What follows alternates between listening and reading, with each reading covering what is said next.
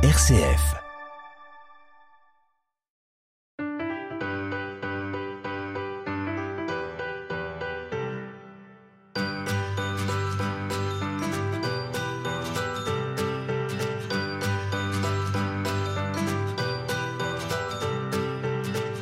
Bonjour à vous tous et à vous toutes, très heureux de vous retrouver pour cette troisième émission consacrée au prix Ex-Braya 2023. Nous sommes à Rochetaillé. Nous en profitons pour saluer, on pense évidemment bien à lui, Roger Demeure, l'ancien maire de Rochetaillé, et pour saluer Anne Chabance, la maire de Rochetaillé qui nous accueille toujours avec un grand sourire ici chez elle. Merci madame.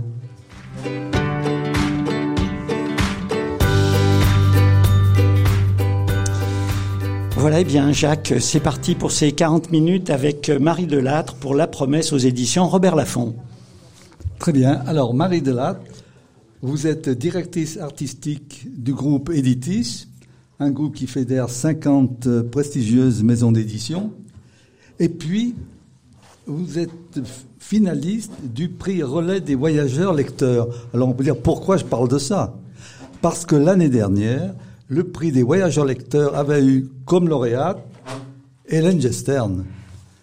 Qui avait eu, qui le, a eu prix... prix, le prix ex Braya. Et alors, je voudrais pas faire preuve de, de partialité, mais nous avions enregistré l'émission avec Hélène ici. voilà. Alors, je, je, voulais dire aussi autre chose, c'est que si vos parents biologiques euh, géraient une pension de famille, la mère d'Ex-Braya gérait aussi une pension de famille qui était place Jean Jaurès à Saint-Étienne et qui s'appelait la pension du Rivaux. Très bien. Alors, c'est vrai que votre bio est un peu courte comme écrivain, madame, pour une raison simple. C'est que c'est votre premier livre. Ah oui, oui, c'est mon premier livre et probablement mon dernier. Bon, je, alors, euh, vous le répéterez pas à mon éditrice parce que elle serait, pas contente, mais euh, voilà. Donc euh, non, c'est pas du tout mon, mon métier mon métier et a priori pas mon moyen d'expression euh, premier puisque je suis euh, directrice artistique et que je travaille dans l'édition. Alors directrice artistique, c'est quoi exactement? Alors directrice artistique dans l'édition, c'est euh, faire des couvertures de livres, faire des maquettes de beaux livres pour des, des, livres illustrés, c'est faire des publicités, des bannières web, des, des, cartons d'invitation, enfin tout ce qui est visuel dans une maison d'édition, mais principalement des couvertures mais j'ai pas fait la mienne. Voilà. Alors justement, ce livre, c'est une aventure. C'est une aventure qui a duré 20 ans. Alors, je pense qu'il faut tout de suite partir de la scène inaugurale. Vous avez 13 ans. Euh, vous habitez à Paris, bel appartement, euh, tout va bien, mais il y a quand même euh, toujours un peu, un peu d'inquiétude, un fond d'inquiétude dans, ce, dans cette, pour cette jeune, jeune adolescente, toute jeunette. Ben oui, oui, oui. En fait, mon père était euh, un homme très anxieux, très inquiet, et donc on sentait secret. Et secret, oui, et secret, mais il y avait beaucoup d'angoisse et, et, beaucoup de colère comme ça, de manière qui, qui, sortait de manière totalement imprévisible, un, un, voilà, impulsive. Et donc, euh, je me doutais bien qu'il y avait quelque chose. Voilà. Il y avait une étoile jaune d'ailleurs.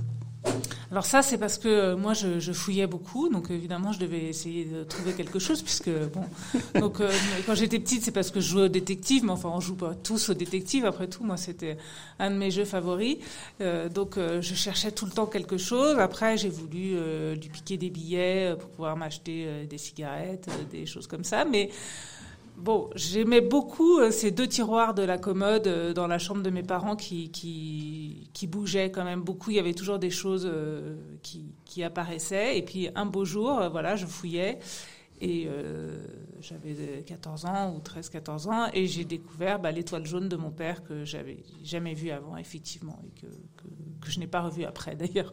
Donc, euh... Donc, il vous emmène au restaurant. Alors, pour la jeune fille que vous êtes, c'est un moment privilégié parce que, voilà, on a l'impression qu'il met un peu les petits plats dans les grands, qu'il prend des précautions pour, pour cet aveu qu'il va vous faire.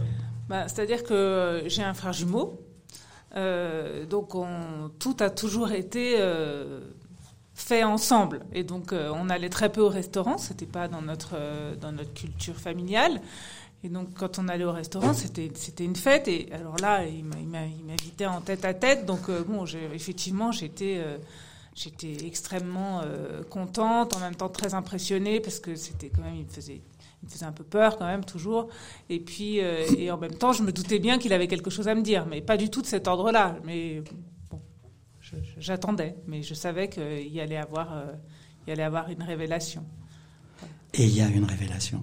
Voilà. Et donc oui, effectivement, il y a une révélation et euh, donc il, m'explique que, que, ses parents sont, enfin que, que, mes grands-parents, ceux que je considérais comme mes grands-parents, parce qu'à l'époque Pierre et Madeleine Delattre étaient déjà morts, euh, donc euh, n'étaient pas mes vrais grands-parents et que il avait eu des parents juifs qui avaient été déportés et qui étaient morts à Auschwitz et et euh, voilà, il me sort tout ça d'un coup avec une voix, je me souviens, extrêmement égale, c'est-à-dire qu'il n'y a pas du tout d'émotion dans ce qu'il me dit, et puis il, il me regarde pas vraiment.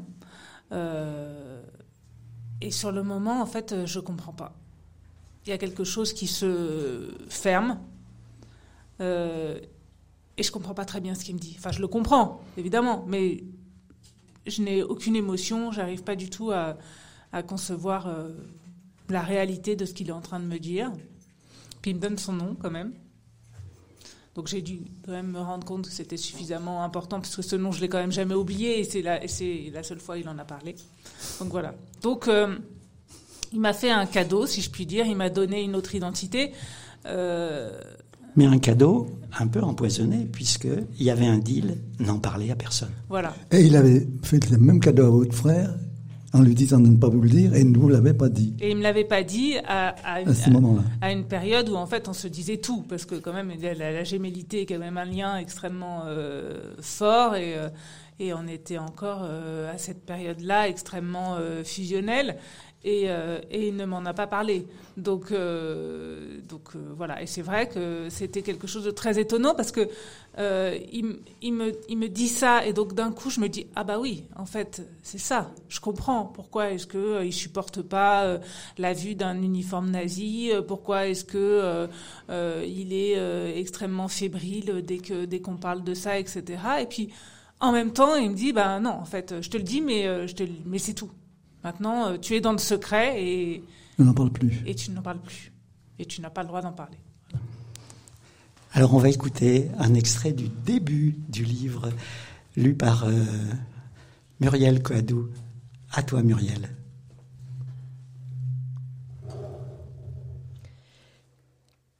Les week-ends de soleil, rue du Val-de-Grâce, nous prenions le petit déjeuner dans le salon, baigné de lumière et envahi de plantes.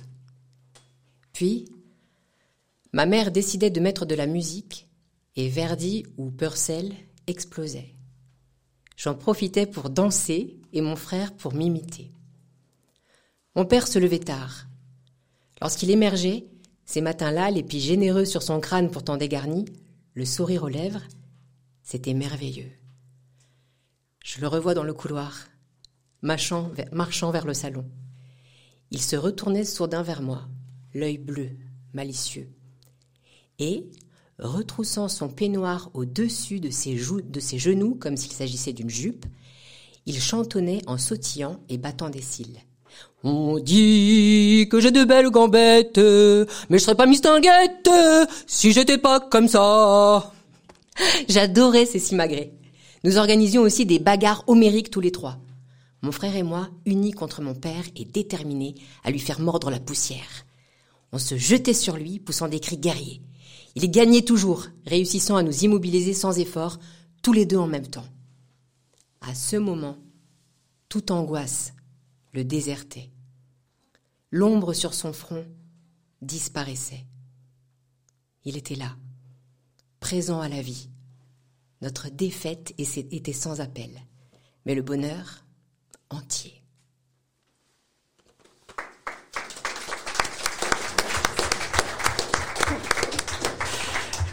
Ça vous fait un peu drôle, hein on, vous regarde en, train, d'écouter, on, voit ces, images qui, reviennent pour, ah pour vous et pour nous, du coup. Ah oui, oui, Ah oui, non, c'est super émouvant. Ça me, fait très, très, très, très plaisir. Et puis c'est vrai que je, revois, je revois tout ça avec, euh, avec beaucoup d'émotion. Ouais. Voilà, ça, je, le, je le reviens un peu. Merci beaucoup. Alors, ce, cette première scène, elle va être suivie d'une autre. Vous avez 20 ans cette fois-ci, et Madeleine va vous confier une enveloppe. C'est ma mère. C'est votre mère, pardon. excusez-moi. C'est la génération, ouais, la génération en dessous. Voilà, c'est ma mère Sylvie. Euh, je donne pas son prénom dans le livre, mais Euh, bah, elle me confie une enveloppe. Donc c'est juste après la mort de mon père. Euh, donc j'ai 20 ans.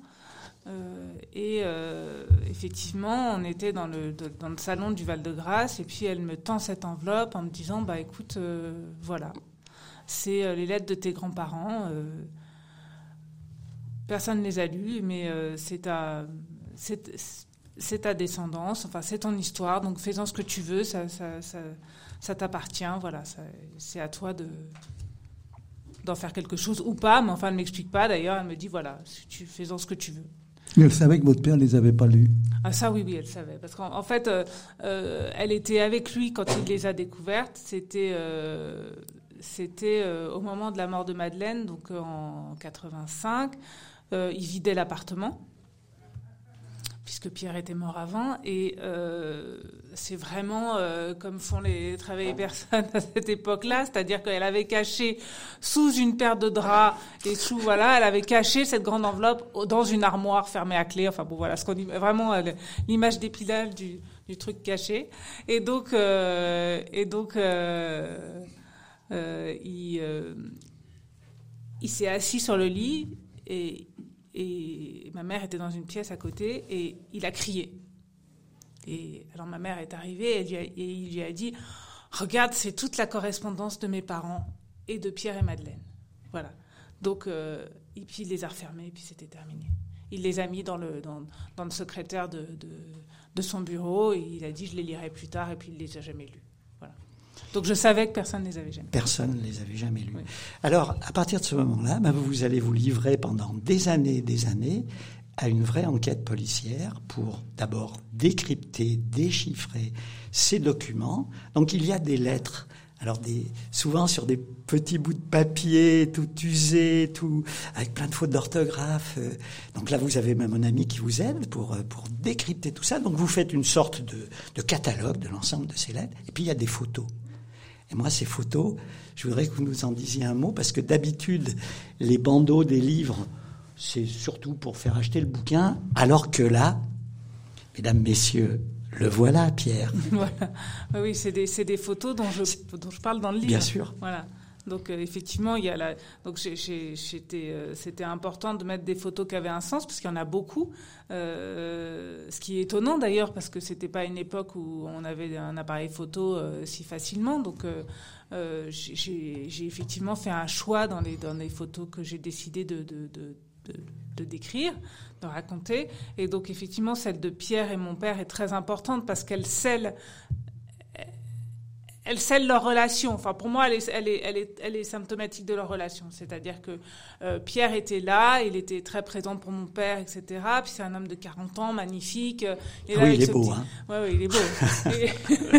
il est là avec ce, ce, petit, ce petit jeune homme euh, qui s'accroche à lui comme ça et qui, en fait, euh, on sent toute sa détresse, on sent, on sent tout son besoin de, de, de, sécurité. Et en même temps, Pierre a quelque chose d'un peu dolent. Il a une, une main molle. Voilà, il a une main molle. Et, et, c'est très symptomatique de leur. Enfin, très, pour moi, ça explique bien leur relation parce que hum, Pierre était, était, a tout fait pour lui et, euh, et, on lui doit tout. Et en même temps, il y avait quelque chose en lui qui refusait ce, ce, ce, cette. Ce, rôle, voilà, ce rôle de père qu'en fait il, a joué et qu'il a très bien joué et, voilà, mais qu'il a joué parce qu'il avait, parce qu'il qu'il a tenu parce qu'il avait fait une promesse à la femme qui, qu'il a aimée et que, qui, lui avait demandé de le faire. Mais je pense qu'il n'aurait jamais fait d'enfant sinon et qu'il n'en voulait pas. Donc, euh, d'où le titre, peut-être la promesse. Il y a beaucoup de promesses dans le, dans le livre, on y, on y reviendra peut-être. Donc, pendant des années et des années, vous décryptez, vous reconstituez, vous enquêtez, euh, avec des réussites et des échecs. Parfois, il n'y a rien. Et puis, euh, ça aurait dû rester là. Alors, qu'est-ce qui se passe pour que vous décidiez d'écrire? Alors, bah, j'ai eu beaucoup de chance. L'édition, comme vous l'avez compris, c'est mon milieu professionnel. Euh, donc voilà. Euh, et donc j'ai des amis qui sont éditeurs et mon éditrice est une très très bonne amie, euh, bien avant d'être mon éditrice. Et donc elle connaissait cette histoire par cœur parce que bon, la pauvre, je l'ai beaucoup abreuvé de, euh, de, de, toute cette, euh, de toute cette histoire qui me pesait beaucoup. Oui, puis qui se reconstitue peu à peu, parce que chaque fois, il y a des nouvelles révélations qui arrivent. C'est, c'est un, vrai feuilleton, finalement. Exactement. Et donc, elle me dit, tu devrais l'écrire. Je lui dis, mais enfin, écoute, moi, je sais pas écrire. Euh, c'est pas du tout mon moyen d'expression. Euh, qu'est-ce que tu veux que je raconte Bon, voilà. Et elle me dit, mais tu dois bien écrire quand même. Et je lui dis, bah, j'écris que quand je peux pas faire autrement quand ça, quand vraiment, il faut que quelque chose sorte. Quand je suis, j'étais trop. Euh. Et donc, euh, euh, elle me dit, bah, envoie-moi tes petits textes. Et donc, je lui ai envoyé ces petits textes. Il devait y en avoir trois, quatre, hein, même pas, pas beaucoup. Enfin, voilà. Qui sont dedans d'ailleurs, pas tous, mais voilà. Et puis elle m'a dit oh, bah c'est formidable, il faut que tu continues. Et à partir de ce moment-là, je lui ai envoyé des petits textes. Mais j'ai mais j'ai mais j'ai jamais pensé écrire un livre, c'est-à-dire que j'ai envoyé des petits textes et puis un, jour elle m'a dit bah je pense que tu en as assez, ça peut faire un livre et elle m'a dit euh, mets tout, imprime tout, étale tout par terre chez toi et tu verras, il y a un chemin qui va se dessiner et c'est le chemin du livre, effectivement. On n'a rien changé. Là.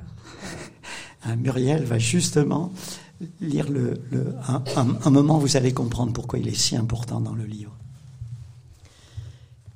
Je sais aujourd'hui que mon effort passe par l'écriture de ces lignes, puisqu'elle m'oblige à rompre cette, longue tradition de silence. Écrire est un combat contre moi-même.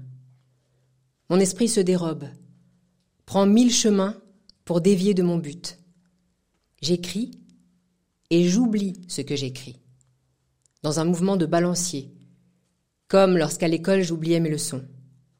Chaque mot conservé est une petite victoire. Qu'aurait pensé mon père de ma démarche? Aurais-je pu écrire s'il était resté en vie? Me serais-je accordé le droit de faire mienne cette histoire, de l'accueillir en moi et de la rendre publique? Je sais ce que je romps, ce que je fixe par mes mots. Des histoires comme la mienne, il y en a tant. Presque aussitôt après la mort de mon père, nous avions alors 20 ans, ma mère décida de nous emmener, mon frère et moi, en Israël pour y rencontrer Esther, une cousine, et les siens, seule branche de ma famille paternelle encore en vie.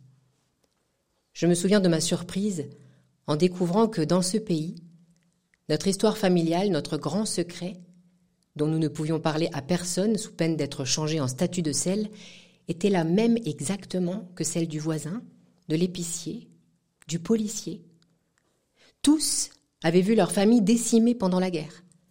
Contrairement à nous, ils parlaient de leur mort, les pleuraient ouvertement, parfois avec emphase, et chérissaient leurs souvenirs. C'est une vieille histoire, mais c'est la mienne. Et je me dois de faire entendre ma voix pour vivre, délesté de ce poids, pour en alléger mes filles et me libérer de cette suffocation. Respirer, tout simplement.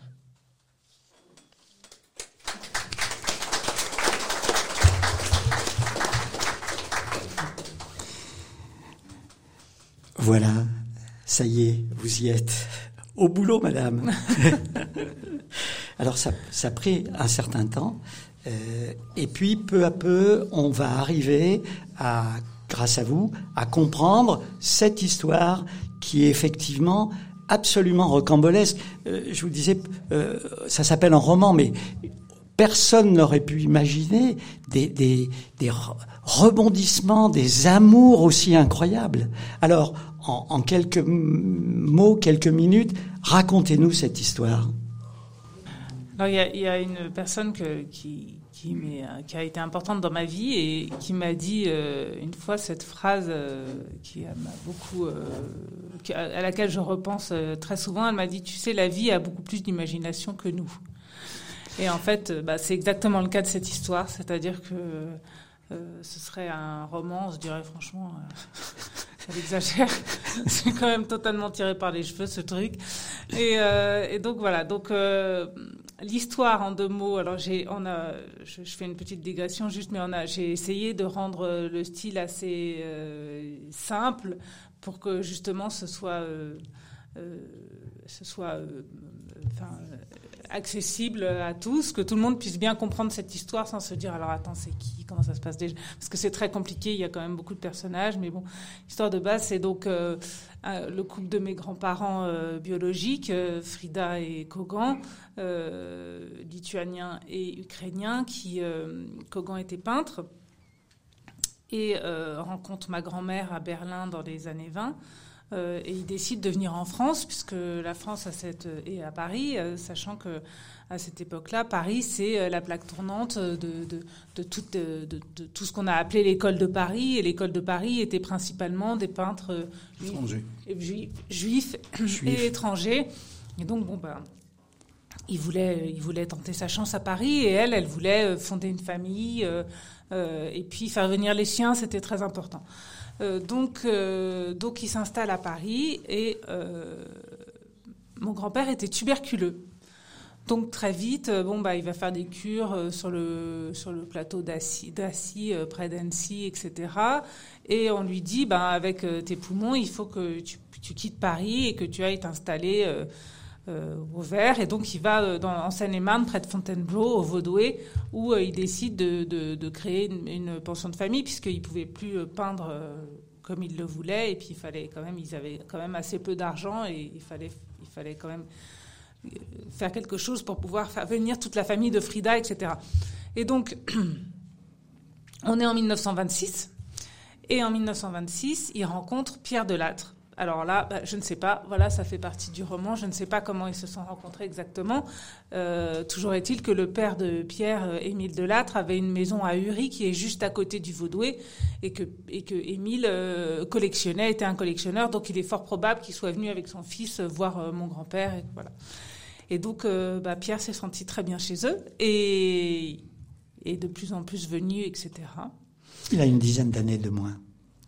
Il a une dizaine d'années. Il est jeune, il est beau. Et il est jeune, il est beau. Il rêve d'être peintre. Et, il, a, il a, de l'argent. Et voilà, et il a de l'argent. Il a beaucoup d'argent. C'est une famille de rentiers, euh, voilà. Bon. à cette époque-là, tout du moins. Et donc, euh, il sympathise avec Kogan, et puis surtout, il tombe très amoureux de sa femme, avec qui il commence à avoir euh, une histoire. Et donc, c'est une, une, liaison qui a duré 15 ans. Euh, enfin après, ouais, un peu plus de 15 ans. Euh, et, voilà. Et donc le couple de Kogan et, Alors là, vous le reconstituez avec les lettres. Voilà. Alors ça, tout ça, je, je, le, je, le, sais grâce aux lettres euh, de Frida à Pierre, parce que je n'ai pas. Il n'y a pas les autres. Voilà, puisque j'ai pas les lettres de, de Pierre, que Pierre a écrites. Il a dû détruire. Hein. Bah, je pense qu'il les a. C'est assez plausible. Voilà, c'est mm. assez, plausible que, enfin, de ce que je perçois de l'homme qu'il était, euh, il n'a pas voulu qu'on on lise ses mots d'amour, ce que, ce que je, ce que je, ce que je peux comprendre. voilà. Et donc, euh, donc voilà. Et puis, euh, donc ça, c'est le, c'est, c'est le, c'est le, c'est le duo Pierre et Frida. Et puis, euh, donc le couple de Kogan et Frida va très mal. Euh, bon, je pense qu'ils se disputaient beaucoup, etc. Et puis la, guerre éclate. Et euh, Kogan rencontre une jeune femme qui s'appelle euh, Madeleine Livet, avec laquelle il entame une, une, liaison. Et donc cette liaison durera six mois. Alors, ce qu'il y a d'étonnant, c'est que par opposition à la liaison de Pierre et de Frida, celle-ci, c'est un feu. Ah, complet.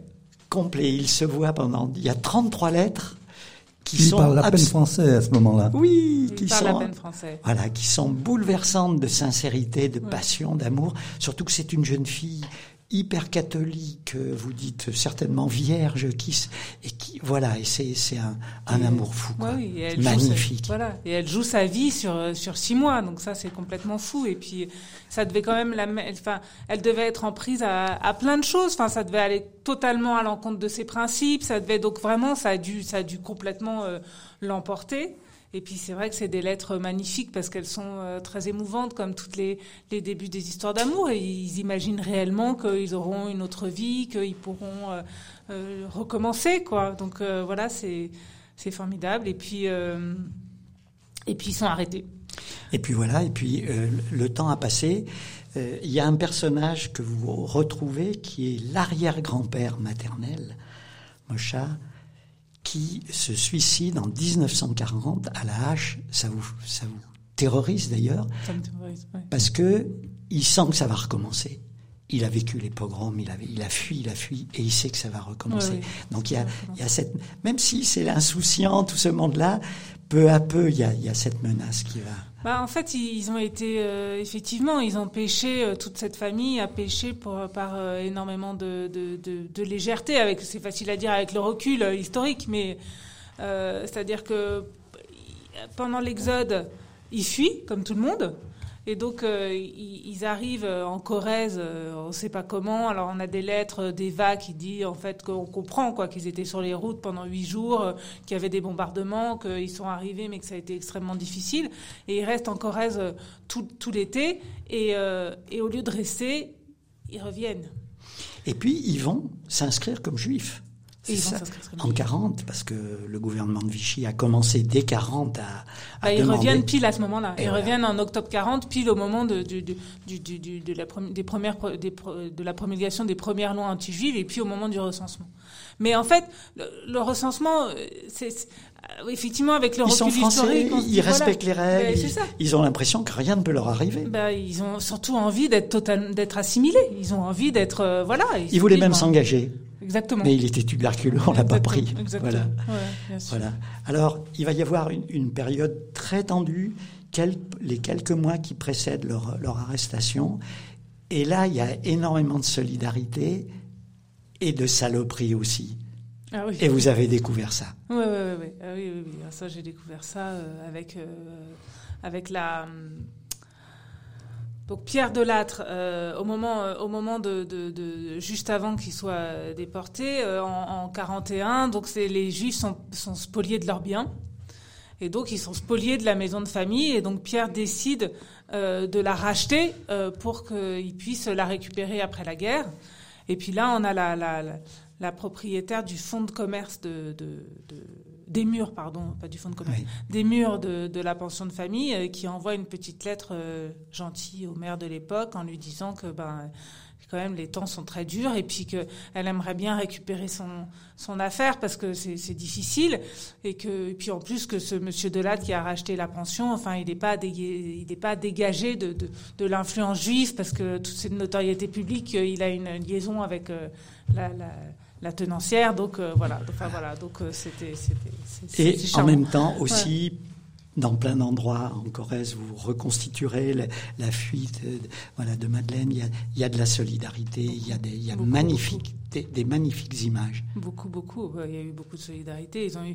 Et puis il y avait quelque chose aussi au sein de de, de, de cette communauté de Montparnasse, etc., où il y a eu quand même beaucoup de Français qui se sont euh, euh, greffés à ça, et notamment bah, dans l'histoire de, de- des, des Cogans, il y a eu deux femmes qui ont été extrêmement importantes, euh, qui étaient Hélène Pommiès et Marguerite Thiel, et qui les ont aidées euh, euh, du début à la fin à, euh, à trouver un logement, euh, à, je pense sans doute à de l'argent, enfin voilà, et donc euh, qui leur ont apporté de quoi de quoi manger, euh, des, des- de, de Parce quoi que peindre. Pierre, au départ, il espérait faire de la peinture aussi. Il était peintre aussi. Ah bah oui. P- Pierre, Pierre- d'ailleurs, on, a- des- on a des tableaux de Pierre. D'ailleurs, c'est, c'est, il voulait, il voulait être peintre. Pierre, il a, il a sacrifié sa vie pour, euh, pour mon père. Enfin, c'est très, c'est très clair. Alors, euh, ils, ils sont arrêtés, qu- quatre. Ils vont vivre à Drancy pendant quelques semaines avant de partir pour, euh, pour la solution finale. Euh, la dernière lettre, je voudrais la, je voudrais la retrouver, mais évidemment, je Et ce passage à. Drancy, pour eux, il a été beaucoup plus long que pour beaucoup d'autres. Et vous avez beaucoup de correspondances de cette période qui est qui- des correspondances qui n'est pas habituelle. Non, pas du tout, parce que effectivement, j'ai dans, dans- on a, on a, j'ai beaucoup de chance pour ça d'avoir une correspondance comme ça, parce que euh, en général, il- il- les, les, les, les, les déportables, comme on, a, comme on les appelait, restaient euh, euh, 4-5 jours maximum. Et en fait, ils sont tombés, euh, ils sont arrivés à la période où les déportations étaient, euh, étaient, euh, Arrêtées étaient arrêtées. Et euh, elles ont été arrêtées en fait entre entre novembre 42 et février 43, donc pile le moment puisque en fait le, le convoi 46 qui prennent est le premier convoi qui repart après l'arrêt des déportations. Et donc dans le camp euh, c'est au moment de la bataille de Stalingrad. Donc dans le dans le camp, euh, euh, les Juifs français pensaient que c'était parce que c'était le tournant de la guerre, que les Russes avaient gagné Stalingrad et que donc ça y est, c'était la déroute allemande et qu'ils allaient venir libérer le camp, etc. Les, les Juifs étrangers, dont mes, dont mes grands-parents, savent tout de suite eux qu'ils vont être déportés et que parce que parce qu'en fait ils sont apatrides, ils sont de nulle part et donc c'est les premiers à être à être emportés. Donc ça ils le savent. Euh, et donc euh, on- au début je pensais que c'était pour ça et puis en fait c'est juste parce qu'il n'y avait pas assez de trains. Voilà. Et qu'ils attendaient que l'Allemagne envoie des trains pour. euh, Et on les sent très exigeants dans, dans leur correspondance avec ceux qui sont restés. Avec, euh, vous voulez dire avec Pierre et Madeleine Oui. bah, C'est-à-dire que ça, c'est quelque chose qui a été assez difficile à la, à la, à la, à la lecture des lettres, enfin à la relecture des lettres. C'est qu'effectivement, notamment dans la correspondance entre entre euh, Kogan et Madeleine, c'est que c'est on, on passe mais vraiment du, du jour au lendemain de lettres d'amour euh, magnifiques à euh, j'ai faim, j'ai froid. euh, il y a des Les, colis euh, doivent être de 5 voilà. kilos, on Voilà. des colis de 3 kilos et demi, voilà. Pourquoi euh, souligner On a faim, c'est notre, ça, euh, c'est On a faim, on a froid. on a faim, on a froid, notre survie dépend de vous. euh, et et c'est des trucs, c'est très touchant parce que par exemple, euh, on- on- Madeleine à un moment donné, euh, elle prépare un colis qu'elle envoie euh, où elle coupe le saucisson. Et puis évidemment, le saucisson arrive pourri. Et donc il est furieux et il lui dit mais pourquoi t'as fait ça, etc. Alors qu'en fait c'est déchirant parce que juste elle voulait que ce soit plus facile à, à partager entre euh, voilà donc c'est. Et puis la, la dernière lettre de, de Kogan, alors je vais la lire, elle est très brève, et puis, mais il y a l'orthographe, elle est écrite avec Ma petite Madeleine chérie, nous partons demain matin. Probablement nous supporterons le voyage, sans savoir ce que l'avenir nous réserve. Nous ne sommes pas découragés. Que faire? Je t'embrasse, ton Kogan. Voilà, c'est. ouais. Alors, Pierre, lui, euh, fils de, de Kogan euh, et de Frida, il a 8 ans à ce moment-là. Mon père euh, Jacques. Ouais. Jacques. Ouais, voilà, il a hein, 8 ans. Il a ouais, 8 ouais. ans. Et il va être confié par Madeleine à, euh, à Pierre pour qu'on le sauve, pour qu'on le, pour, qu'on le protège, pour qu'on le... qu'on- il est tout seul. Ses parents ont disparu. Il, y a, voilà, il, faut, il faut le sauver. Et à ce moment-là, ben, ils, vont, ils vont y aller aussi bien Madeleine que Pierre. Exactement. En fait, ce qui se passe, c'est que euh, je pense qu'il a il a dû arrêter de voir ses parents, euh, enfin de vivre avec ses parents, en tout cas, à peu près vers ses 6 ans, parce que je pense que ses parents ont dû commencer à se cacher à ce moment-là. Euh, et donc euh, Pierre a dû euh, voir pas mal mon père à ce moment-là.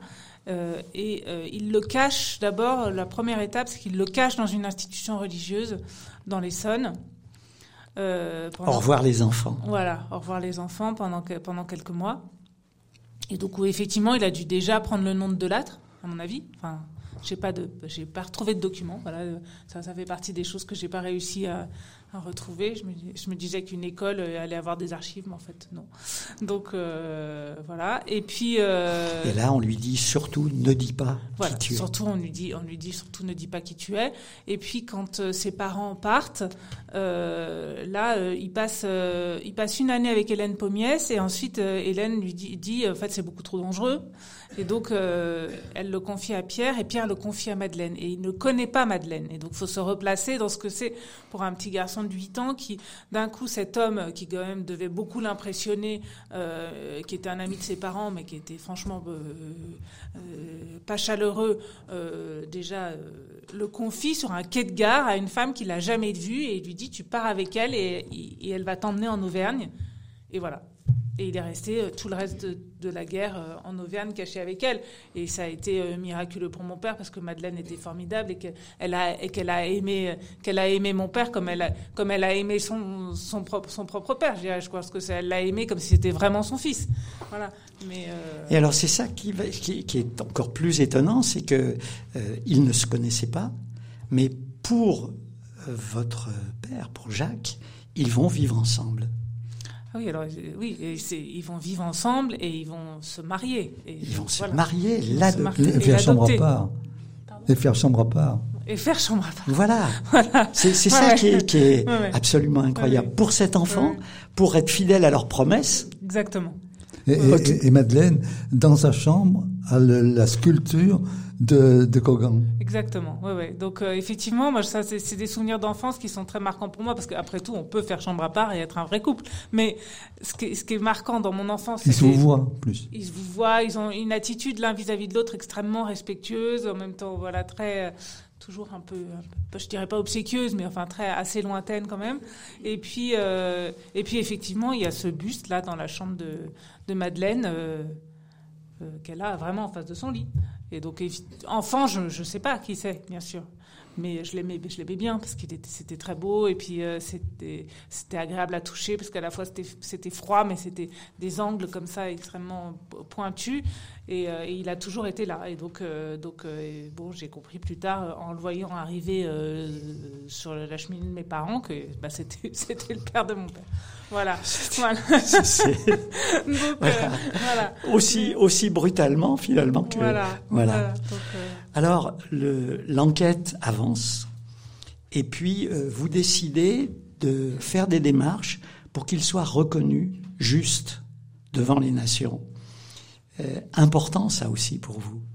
Alors ça a été important, mais ça a été fait en plusieurs euh, strates, si je puis dire, et je dois, je dois, je dois beaucoup à mes frères parce que euh, sans eux, je pense que je ne serais pas allé au bout de, de, de, de la démarche. Et pourtant, Parce que- Thomas, il voulait pas en entendre parler, hein, votre frère. Mais il jumeau. voulait pas en entendre parler, mais c'est à lui. Mais il était bien content que vous fassiez. Vous Voilà, mais il était, c'est à lui que j'ai demandé quand je, quand, quand je me, quand je me suis dit en fait il mérite. Il y a eu toute une période où je me disais mais euh, Pierre et Madeleine lui, lui ont pas parlé de son histoire. Est-ce que c'est ça être juste? C'était une vraie question qui revenait, c'est-à-dire est-ce que être juste c'est c'est s'occuper d'un enfant ou est-ce que c'est le ramener à ses origines et comme en fait Pierre et Madeleine n'avaient rien fait pour qu'il récupère euh, son passé juif, si je puis dire, je me disais, bah en fait, il, est-ce qu'il mérite le titre de juif, de juste? Et donc c'était vraiment euh, bon. Donc j'étais là, là, j'étais au milieu du guet, et puis euh, donc j'ai j'ai demandé à mon frère, j'ai dit, écoute, si tu veux qu'on continue, on continue. Et ils m'ont dit, pour moi, ils sont justes, on doit, on doit continuer. Voilà. Et puis mon, frère d'Amérique, Philippe, euh, disait mais si c'est génial, faut y aller. Euh, Donc voilà, il était très enthousiaste. Et donc euh, donc j'ai continué. Et puis effectivement, ils ont été reconnus comme euh, comme justes. Et, c'était c'était une cérémonie qui était formidable. Et je suis très très heureuse de l'avoir fait. Et puis ils sont euh, donc euh, le mémorial de la Shoah, le mur des justes, il est à l'extérieur. Et donc euh, c'est une belle image aussi parce que à l'intérieur il y a le il y a le mur des noms dans lequel il y a mes le nom de mes grands-parents et puis à l'extérieur il y a les noms de Pierre et Madeleine et donc euh, comme des gardiens. Quoi. Parce que pour, pour vous, le souvenir de, de toute votre famille, c'est le livre, c'est l'histoire. Et pour votre frère, c'est les objets. Exactement. Le- pour mon frère c'est les objets et c'est les tableaux. Voilà. Il y a énormément de le tableau. tableaux. Il y a énormément de tableaux. Dans les, dans les maisons Voilà. où vous avez vécu, il, y a, il y a énormément de tableaux. Beaucoup de tableaux. Il y a des photos, il y a les lettres, il y a les objets. Euh, euh, la, la fin du, du livre, euh, vous évoquez le moment où la cérémonie a lieu et vous allez toucher, je me permets de, je me permets de lire, tous les quatre, Elka et Eva Mandelsmann, mère et fille ensemble, la mère ouvrant la marche, puis très haut, Kogan et Frida. Je les voyais sans pouvoir les atteindre. Alors Julien, votre mari, m'a prise dans ses bras et m'a porté pour que je les touche. Il m'a soulevé sans un mot et il a fait le pont entre mes morts et moi. J'ai retiré mon gant, j'ai pu toucher la pierre, le creux de leur nom gravé dedans. C'était avant la naissance de mes filles, mais j'ai su à ce moment-là avec gratitude que nous serions une famille et qu'à travers, qu'avec nous, à travers nos enfants, éclaterait à nouveau leur voix. C'est, une image, euh, un moment qui vous a surpris même. Vous êtes... Ah bah oui, oui, moi ça m'a. Mais bon, il est comme ça, il est là pour aller pour les pour les moments, euh, voilà. Et il a compris quoi. Il a compris euh, la nécessité que j'avais de, de de les toucher. Il a il a il a et il a accepté. Pour moi, par ce geste, il a aussi accepté cette histoire parce que c'est pas c'est pas une histoire, c'est pas une histoire si si simple. Hein, c'est pour apporter pour un conjoint, je veux dire, parce que ça m'a quand même beaucoup euh, beaucoup habité. Pour mais mes enfants non plus. Donc euh, voilà. D'ailleurs. Alors justement, vos enfants, Vous les évoquez plusieurs fois. Il y a un Oui. moment, vous dites jamais mes filles ne deviendront les pouilleux de Drancy, parce que elles ont des poux comme tous les gamins qui vont à l'école. Encore. Encore, voilà. Et, euh, et vous êtes en train à ce moment-là de lire justement cette invasion des poux à Drancy, et cette espèce de révolte. Oui, oui, oui, tout Et vous fait. avez fait ça aussi pour vos filles. Ah bah complètement, complètement. C'est-à-dire que, en fait, il y a eu quelque chose qui était très important pour moi. C'est-à-dire que c'était une histoire qui m'obsédait totalement. C'était une histoire à laquelle je pensais euh, matin, midi, soir, j'en rêvais. Enfin, c'était vraiment euh, euh, pas nécessairement de l'histoire de mes grands-parents, mais de la Shoah, de la déportation, de, enfin, bon, tout était. Et en fait, je me suis dit, c'est une histoire qu'à l'époque, ça avait 60 ans déjà. Et c'était déjà difficile d'en parler. C'était difficile parce que euh, c'était un secret, etc. Mais c'était aussi parce que, en fait, les, mes amis, les gens de ma génération, bon, bah, c'est une vieille histoire, quoi. Donc, euh, pourquoi t'es obsédé par un truc euh, qui, bon, et donc, je me suis dit, en fait, je veux pas que ça incombe à mes enfants. Je veux pas que mes enfants, quand elles seront adultes, ça aura un siècle, et qu'elles se disent, je vis avec quelque chose qui, quand même, enfin, qui qui ne devrait plus leur appartenir. Et donc, j'ai, j'ai, j'ai fait ça, j'ai fait ça pour, pour elle, évidemment. Et symboliquement, vous le dites dans le livre, donc on peut l'évoquer, vous avez, euh, elle ne porte pas votre nom, mais celui de votre mari. Ah oui, ouais, ça, c'était, c'était très Pour important. symboliquement, euh, Oui. finalement, Rompre le- rompre le, rompre le lien et Rompre pouvoir être enfin libre, Exactement. ce que votre père n'a jamais pu être. n'a jamais pu être. Et finalement, c'est le livre, vous. C'est 20 ans d'accouchement. ça, fait, ça fait un bail qui vous a libéré.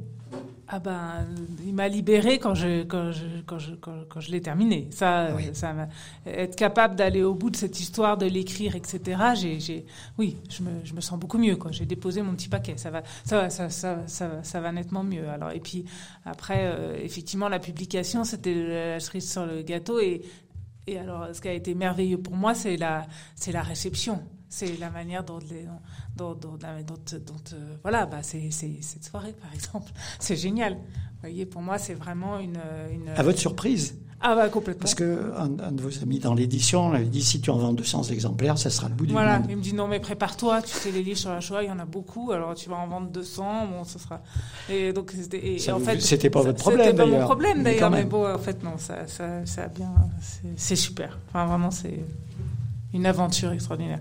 Marie Delattre, La Promesse, aux éditions Robert Laffont. La semaine prochaine, nous serons dans le cadre de la fête de la science à l'école des mines, puisque chaque année on se retrouve à l'école des mines, avec Alain Blanc, Isabelle Anselme Bertrand, Aventure en microscopie, presse universitaire de Saint-Étienne. Ce seront d'autres aventures. Merci madame. Merci, merci beaucoup. Merci à vous.